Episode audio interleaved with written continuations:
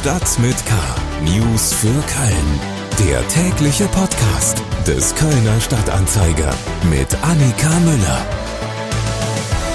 Hallo zusammen und herzlich willkommen zu Stadt mit K. Hier gibt's jetzt wieder unseren Nachrichtenüberblick aus, für und über Köln. Vorweg aber erstmal ein Hinweis von unserem Sponsor Schon der gewusst? heutigen Folge. Im Rheinland gibt's ein richtig großes Kohlevorkommen. Bei der Sparkasse Köln-Bonn.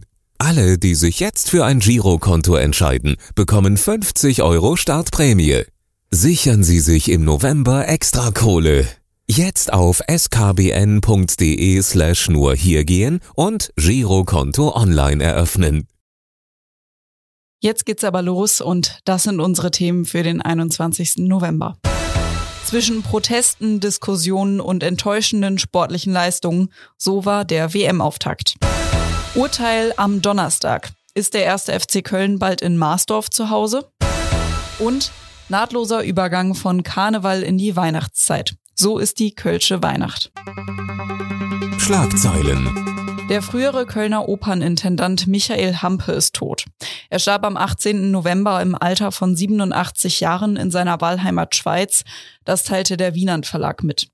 Verleger Michael Wienand habe die Nachricht von der Familie erhalten, sagte ein Mitarbeiter am Montag. Der gebürtige Heidelberger war unter anderem bis 1995 zwei Jahrzehnte lang Intendant der Oper Köln, ebenso Intendant der Dresdner Musikfestspiele. Er hat als Opernregisseur auf zahlreichen Bühnen in aller Welt inszeniert. Die Stadt und der Zoll haben in der Nacht zu Sonntag Clubs in der Kölner Innenstadt kontrolliert und dabei fast 100.000 Euro sichergestellt. Schwerpunkt der Aktion sei die Kontrolle von Sicherheits- und Wachpersonal wie Türstehern gewesen. Und die Razzia war erfolgreich. Bei knapp der Hälfte des kontrollierten Personals haben die Einsatzkräfte Verstöße wie etwa fehlende Dienstausweise festgestellt. Die großen Weihnachtsmärkte in Köln sind mittlerweile alle geöffnet. Schon vergangene Woche ging es etwa im Stadtgarten, auf dem Neumarkt und am Dom los. Diesen Montag öffnete dann mit Heinzels Wintermärchen auch der größte Weihnachtsmarkt Kölns. Auf dem Heumarkt finden Besucherinnen und Besucher auch trotz Diskussionen um die Energiekrise wieder eine Eisbahn vor. Am Sonntag war es soweit. Die viel diskutierte Fußball-Weltmeisterschaft der Männer in Katar ist gestartet. Das Eröffnungsspiel hat Katar mit 0 zu 2 gegen Ecuador verloren. Wir kommen jetzt zu den Themen, über die wir etwas ausführlicher sprechen wollen. Sport. Das geht für mich gar nicht. Also ich hätte tatsächlich gerne, auch wenn das illusorisch ist, dass, keine Ahnung, der DFB sagt, wir ziehen die Mannschaft sofort von dem Turnier zurück. Das wäre für mich die konsequente Art. Die Fußballspiele sind Schnurzpiepe. Ne? Wer da gewinnt, wer Weltmeister wird, ist diesmal völlig unerheblich. Aber hinschauen, wie wird da manipuliert, wie versucht man uns äh, zu täuschen, das ist wichtig. Und deswegen fordere ich auf, guckt euch die Sachen genau an. Augen auf und durch. Wenn man dann sieht, welche ökologische Sauerei hier äh, veranstaltet wird, da werden Stadien runtergekühlt, ähm, da werden äh, 160 Flüge am Tag äh, von A nach B, weil keine Hotelkapazitäten da sind und da werden Zehntausende von Liter äh, Wasser ähm, verbraucht, um äh, die ähm, Plätze äh, in Schuss zu halten. Also ich ganz ehrlich, ich kann da nichts mit anfangen und da sind wir noch gar nicht bei Menschenrechten und sonstigen Dingen. Die Proteste gegen die WM halten in Köln weiter an. Am Sonntag wurde vor dem Eröffnungsspiel in Deutz demonstriert. Schätzungen zufolge haben sich dafür etwa 200 bis 300 Menschen versammelt. Das ist deutlich weniger als zuvor angenommen. Dass diese WM nur wenige Fans in Deutschland hat, das zeigt sich auch an den TV-Quoten. Durchschnittlich rund 6 Millionen Menschen sahen das Spiel am Nachmittag. Vier Jahre zuvor hatten in der ARD im Schnitt noch etwa 10 Millionen Zuschauer die Auftaktbegegnung zwischen Gastgeber Russland und Saudi-Arabien verfolgt. Meine Kollegin Anne Burgmar war am Sonntag eine der 6 Millionen Zuschauer und sitzt jetzt bei mir im Studio.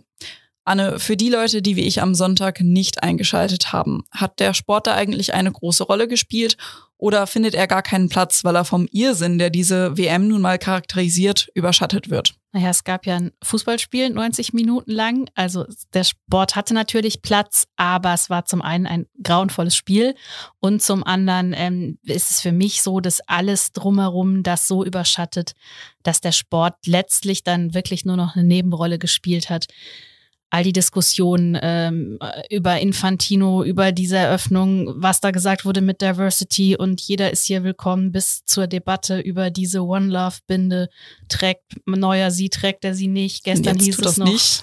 Genau, und gestern hieß es ja noch auf jeden Fall, wir nehmen das alles in Kauf, Sanktionen, das macht uns nichts. Und heute auf einmal heißt es, ah, nee, doch nicht. Und da muss man ja eben auch sagen, das war ja eigentlich auch, auch schon total fauler Kompromiss. Also das war ja Absolut. nicht die Regenbogenflagge, sondern so ein paar bunte Farben.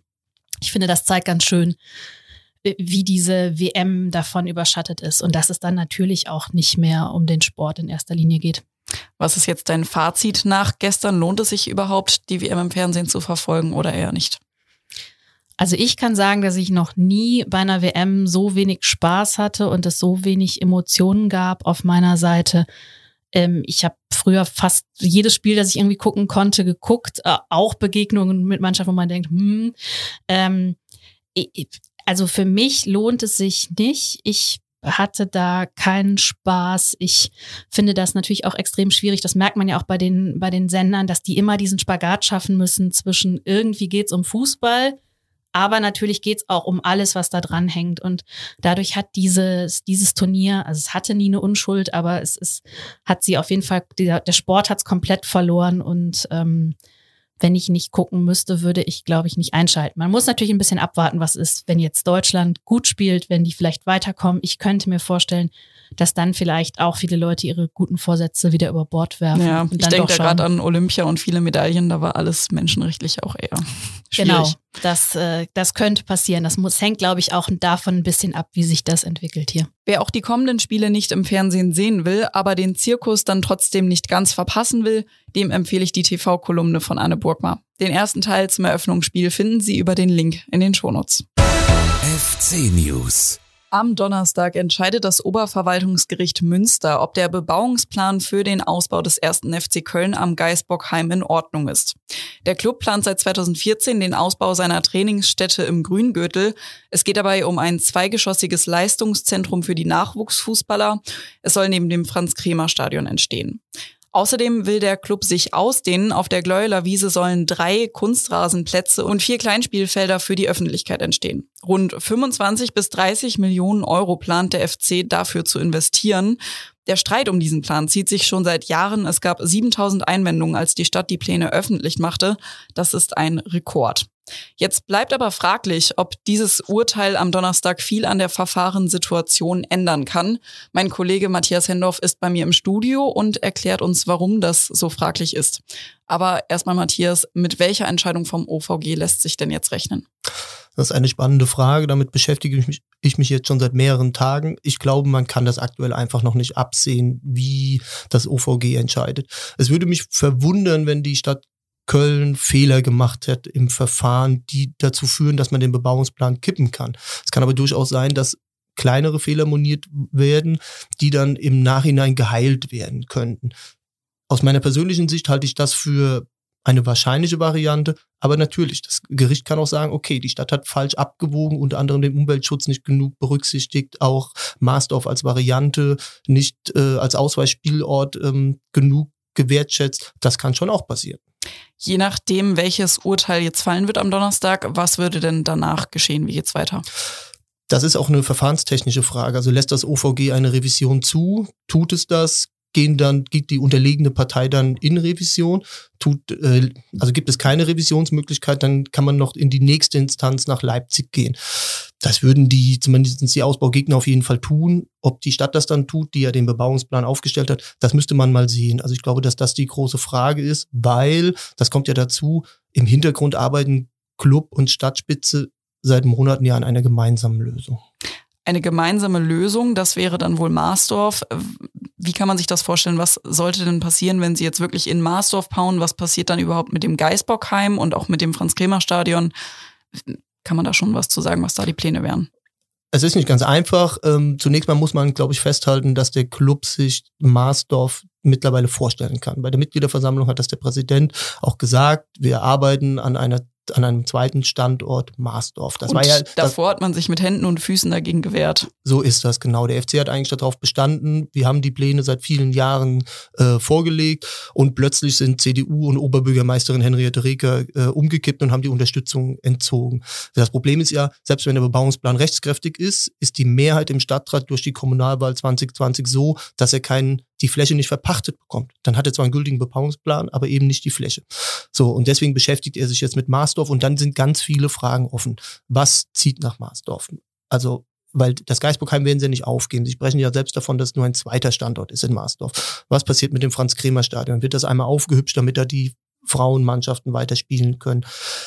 Das ist so die Frage. Wie viel würde dann nach Marsdorf ziehen? Aber ja, in den nächsten Monaten werden FC und Stadtspitze da unabhängig von dem Urteil, glaube ich, eine Lösung präsentieren. Das kann noch dieses Jahr passieren oder im Frühjahr.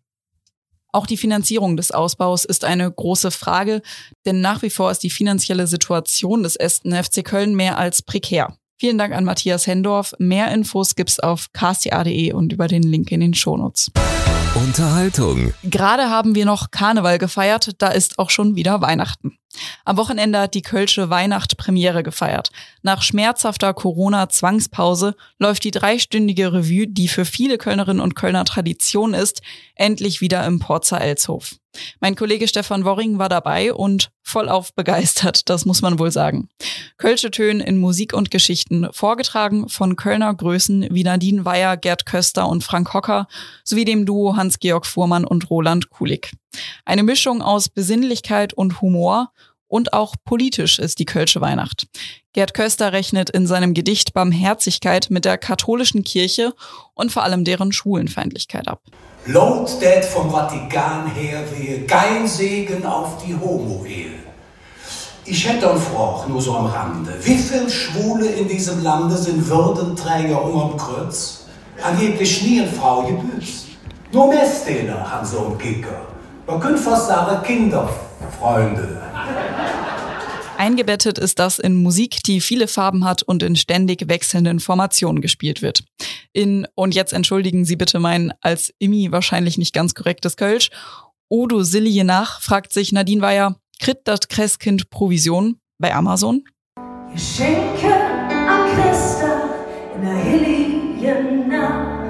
Was schenket an Christa, aber immer so gemacht. Wollen jetzt mit Jesus und Maria in den Stall? Manchmal, da frag ich mich schon, kriegt Christkind Provision bei Amazon? Karten gibt es noch, auch für die, denen ein Ausflug nach Porzwan zu weit ist. Im Dezember stehen nämlich auch vier Termine im Theater am Tanzbrunnen an. Damit sind wir jetzt aber auch schon wieder am Ende von Stadt mit K angekommen. Mein Name ist Annika Müller und wir hören uns morgen wieder. Bis dahin. Stadt mit K.